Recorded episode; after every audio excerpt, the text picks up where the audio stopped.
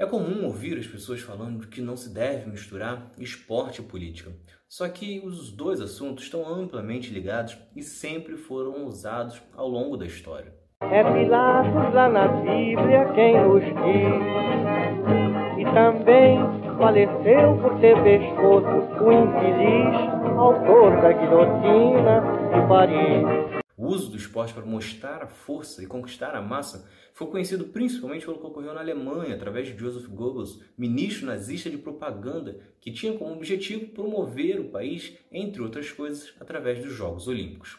Só que esta postura de utilizar algo popular para atrair simpatizantes foi e continua sendo utilizado principalmente por ditadores. E foi assim também na Itália, com Benito Mussolini, mesmo não sendo um adepto do futebol, ele interviu em busca de popularidade, criando uma imagem positiva e próxima do povo.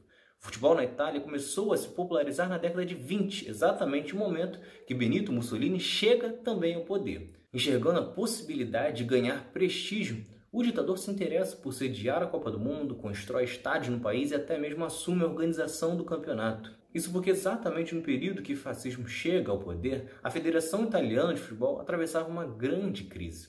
Na época, a entidade organizava um campeonato nacional que era dividido em duas ligas, a do Norte e a do Sul, e no final ocorreu um confronto entre as duas. Vendo que a federação não tinha condições de manter a disputa, a Liga Norte então deu os poderes de organização para o Comitê Olímpico Italiano, que na época era controlado pelo regime fascista, com os membros escolhidos diretamente por Mussolini. Foi neste cenário que em 1926 foi reorganizado o futebol italiano com a criação de duas divisões que, entre algumas regras, exigia o banimento dos jogadores estrangeiros. Com isso, na época, só eram contratados jogadores de outras nacionalidades se fossem descendentes de italianos. A interferência não parou nisso. O governo percebeu a importância de terem clubes fortes em regiões importantes, como Roma, Florença e Nápoles, e com isso decidiu pela exclusão de algumas equipes ou exigiu que outras se juntassem.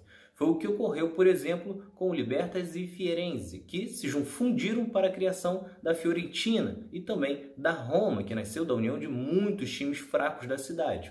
O objetivo era que, tendo uma única equipe, esta seria mais forte e teria condições de brigar pelo campeonato, com Milan, Internazionale, Genoa, Torino e Juventus. Só que em meio a tudo isso, um time conseguiu escapar, a Lazio. O time certamente seria mais um a desaparecer para que a Roma se tornasse mais forte. Porém, o time tinha como dirigente o general fascista Giorgio Vaccaro, que conseguiu evitar o fim do clube, argumentando que seria importante ter dois clubes na cidade, tal qual ocorria em Milão e Turim. Só que além do que foi feito na liga, Mussolini também se interessou pelo Mundial. O Mundial já havia tido uma edição em 1930 no Uruguai, a disputa imediatamente despertou o interesse de Mussolini, que antes mesmo já havia se envolvido na construção do estádio do Bolonha em 1928.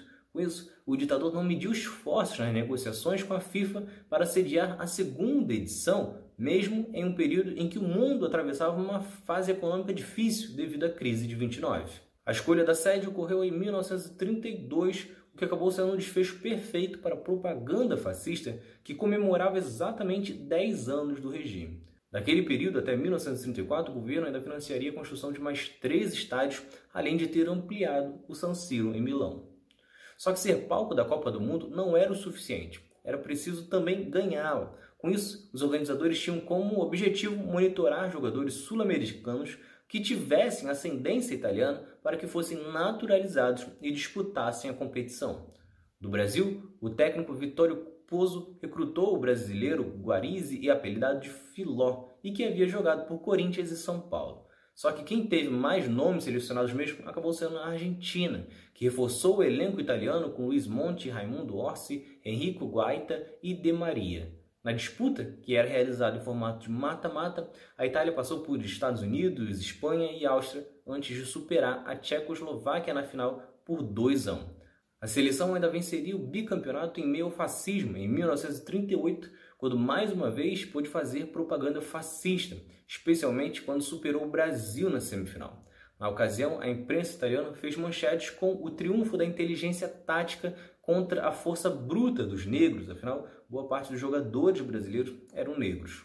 O fascismo ainda trouxe outras consequências, como o desaparecimento do Pro Vercelli. O clube era o maior vencedor da Itália até então e hoje ainda é o quinto com mais títulos, com sete taças no total. A queda e praticamente o desaparecimento do clube veio na década de 30. Isso porque, em busca de popularidade, o ditador Benito Mussolini, mesmo não sendo simpatizante de futebol, queria a formação de uma potência na capital, como já disse anteriormente, para disputar com os clubes do norte, e forçou a saída de Piola, o craque do Provercelli na época, diretamente para Lázio, que, como já disse, era ligado ao regime fascista. Outra consequência está exatamente na Lazio, com torcedores do clube até hoje fazendo músicas, levando bandeiras e fazendo gestos fascistas. Então é isso. Se vocês gostaram, se inscrevam, ativem as notificações e continuem acompanhando. Tem mais outro lado da história por aí. Valeu!